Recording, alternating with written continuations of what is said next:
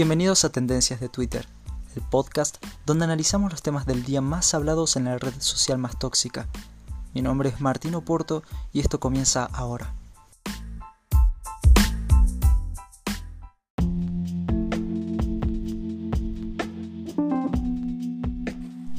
Este primer capítulo del podcast pertenece al día 16 de diciembre del 2020 pero lo estoy grabando a las 2 de la mañana del día siguiente, 17 de diciembre, mientras en mi barrio está lloviendo, en la ciudad de Salta. Vamos a hablar de tres personajes principalmente porque el resto de las tendencias fue fútbol y cosas no muy relevantes. Sí, de fútbol podemos hablar de que Vélez hizo tres goles contra uno frente a la Universidad Católica y pasó a las semifinales de la Copa Sudamericana.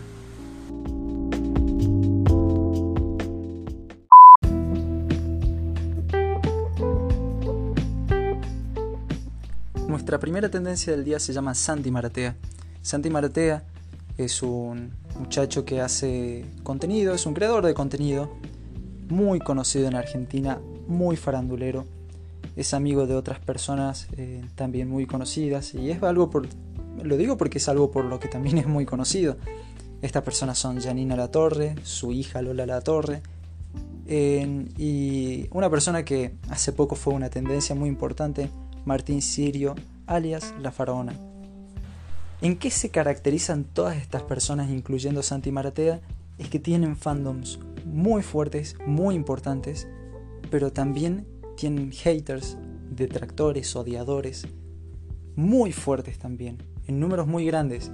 De hecho, Martín Sirio hace poco fue eh, cancelado en internet por una serie de tweets relacionados con la pedofilia que hizo en el 2010, 2011 y 2012.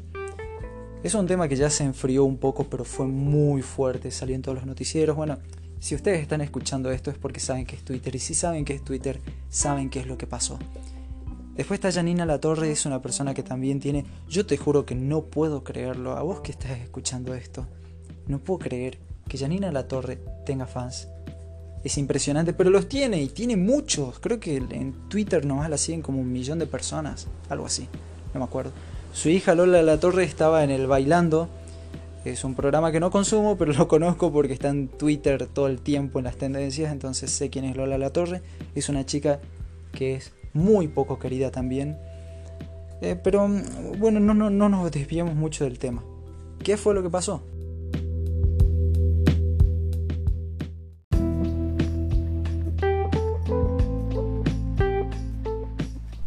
Hay una chica, una chica X, eh, que, ahora puso su cuenta privada, sube una foto de una campera a Twitter.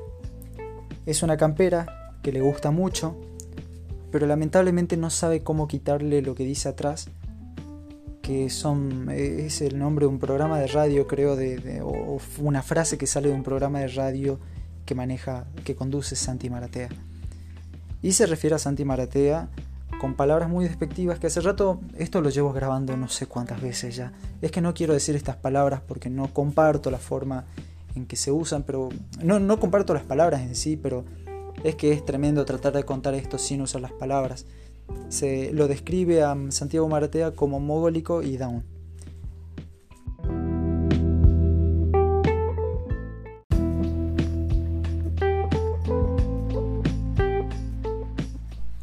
Santi Maratea encuentra este tweet y le responde a la chica, la insulta un poco. La chica en el tweet original dice que ella tiene esa campera porque su tía, o sea, dejan claro que ella no lo sigue a Santi Maratea, va a ese bla bla bla, como dije hace rato. Em, pero tiene esa campera porque su tía le hace el merchandising a Santi Maratea. Entonces, ¿qué hace Santi Maratea? Le hace captura el tweet y se lo manda a una tal Jessie por WhatsApp. Jessie parece ser alguien que tiene algo que ver con recursos humanos o que, contrata a empresas tercerizadas para hacer el marketing y todo eso, o el merchandising. Y le manda la captura a Jessie y le dice, amiga, ¿me puedes averiguar quién es la tía de esta chica?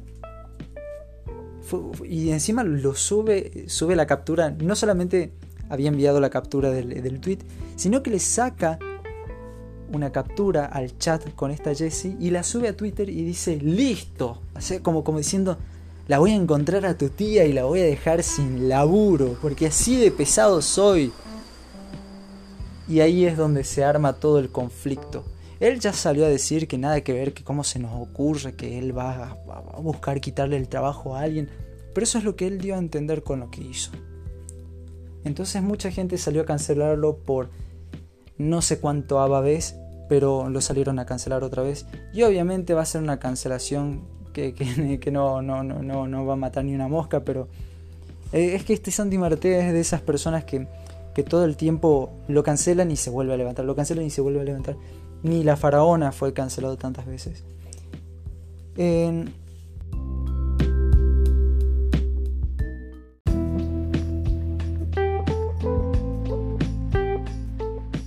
Para cerrar este tema, voy a hacer una conclusión y es que Santi Maratea tiene una característica que lo hace muy parecido a unas personas del ambiente que de hecho están cerca de él. Me recuerda mucho a Janina La Torre, a Lola La Torre, a Martín Sirio, la faraona. Pero también me recuerda mucho a alguien en particular que nada tiene que ver con él y no me lo van a poder creer. Me recuerda mucho al Dipi. Sí, el Dipi papá ¿Qué pasa con ellos? Al principio son divertidos, emocionantes, modernos, son irreverentes, pero después esas mismas características son las que terminan haciendo que la gente los odie. Pasó con Janina La Torre, que al principio era graciosa, nunca me gustó.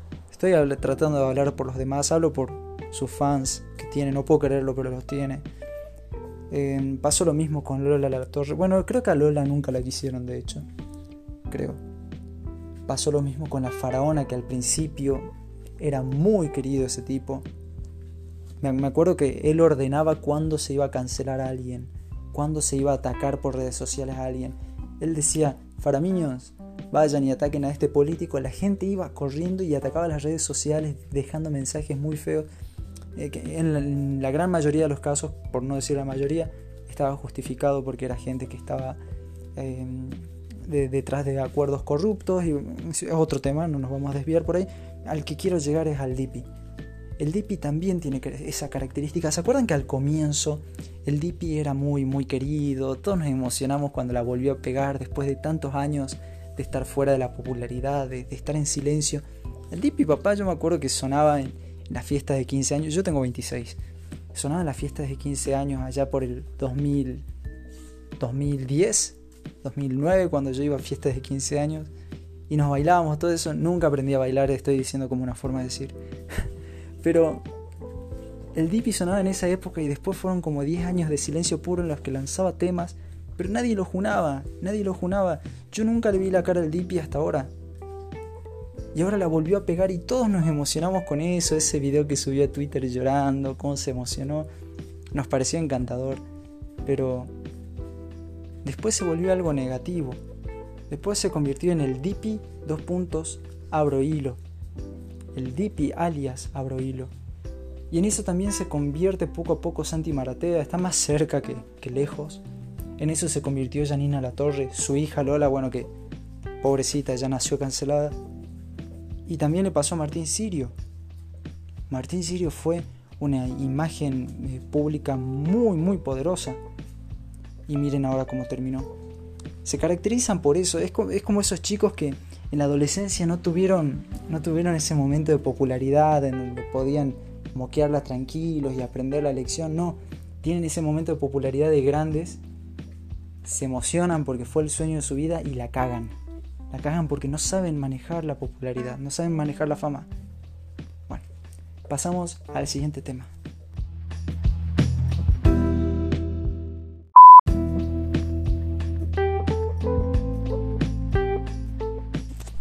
Nuestra siguiente tendencia se llama Mateo Salvato, que es un muchacho de 21 años al cual vamos a subtitular como Salvar el país es como arreglar una gotera. Sí, por eso se hizo tendencia hoy.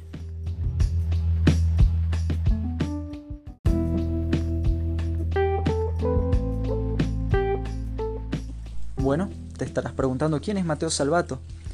Es un muchacho de 21 años que según su biografía de Twitter dice campeón internacional de robótica, fundé Asteroidtex, que es una empresa que se dedica a hacer tecnologías para el bien común, como se autodescriben. Pero lo principal es que hizo una, una aplicación que se llama Háblalo App.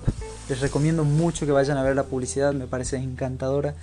Es una pequeña aplicación que ayuda a las personas con problemas de comunicación a comunicarse bien.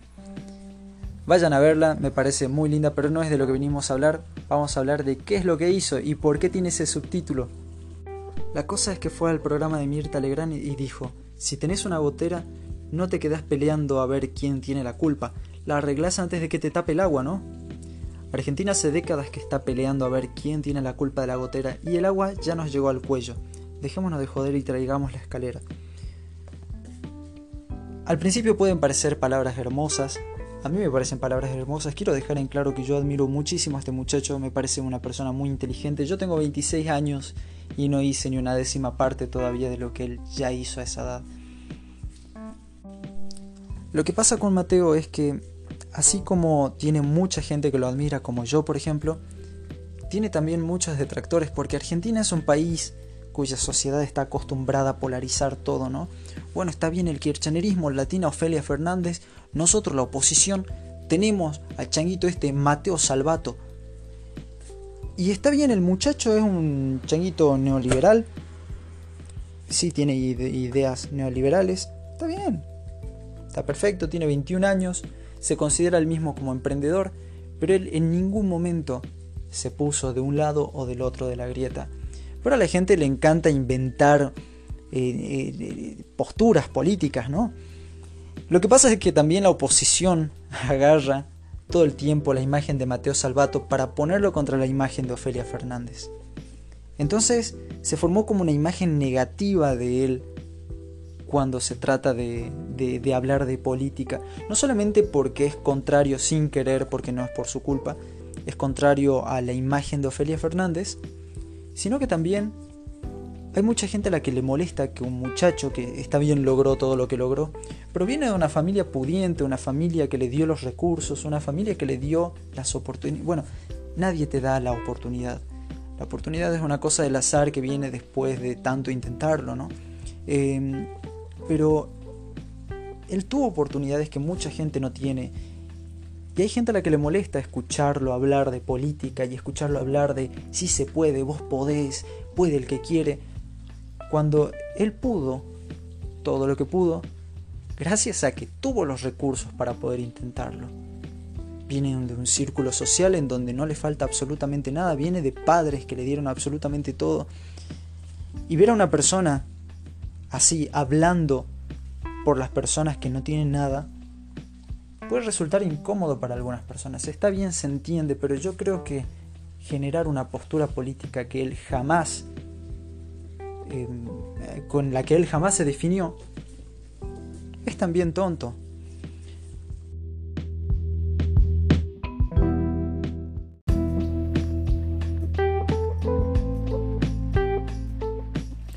Lo que pasa con Mateo es que también cuando habla de política, él dice que él no está interesado en la política, lo llamaron de, de diversos partidos políticos, de la oposición, lo llamaron también del oficialismo, según él, y nunca dijo que sí.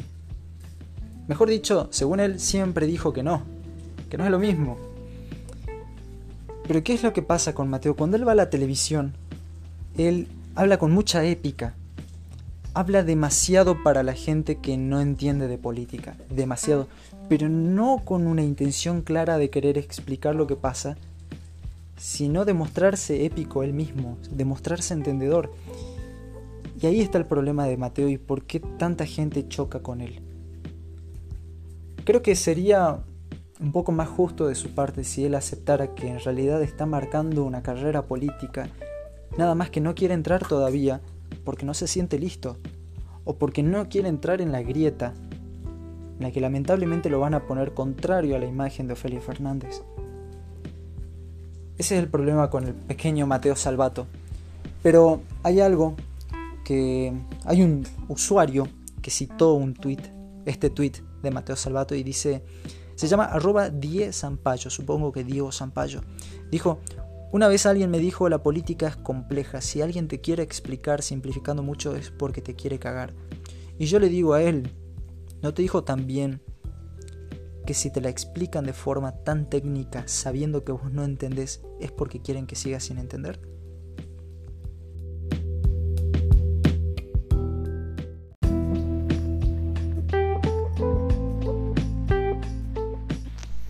Si hablé demasiado anteriormente y no entendiste lo de Mateo Salvato, vamos a hacer un pequeño resumen.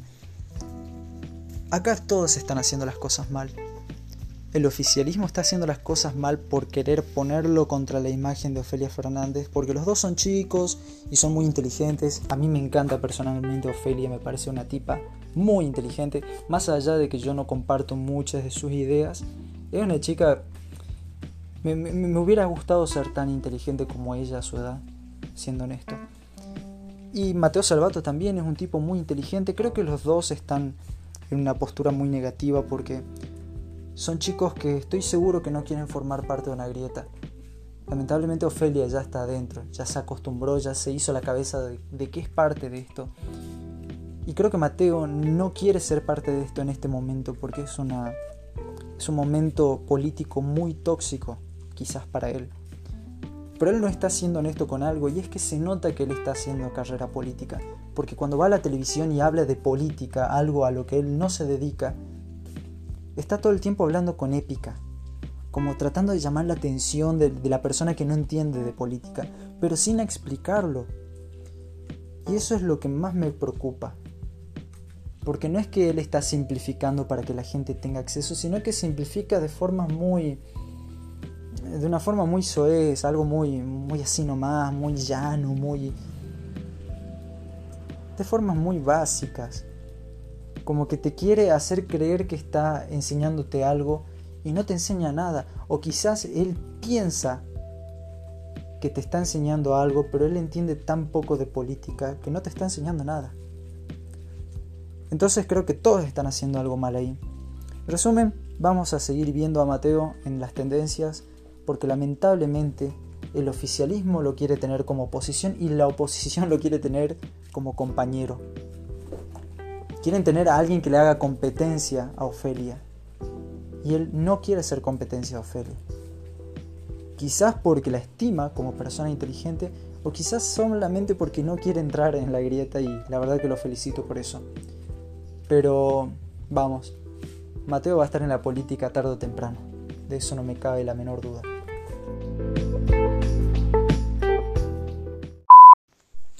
Este político argentino, quien fuera en su momento dos veces presidente de la nación después de Raúl Alfonsín, entró allá por el 89, después reformó la constitución para poder ser reelecto y entró de nuevo en mandato hasta el, hasta el año 99. Estuvo 10 años en el poder.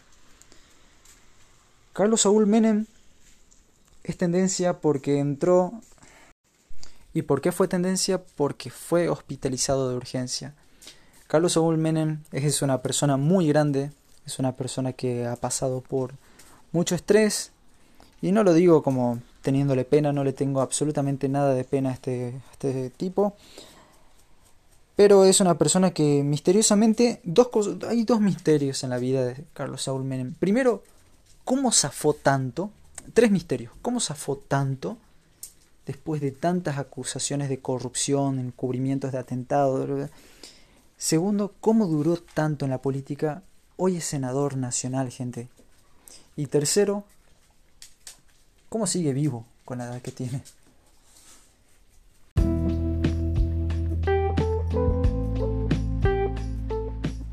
Y así llegamos al final de este podcast, de esta primera intención, de esta toma de contacto entre ustedes y yo. Recuerden que pueden enviarme sus opiniones a través de Instagram, arroba mart.oporto, oporto como el vino, es muy fácil. Muchísimas gracias si llegaron hasta acá, gracias por el apoyo. Nos vemos mañana en otro podcast de tendencias de Twitter. Muchas gracias.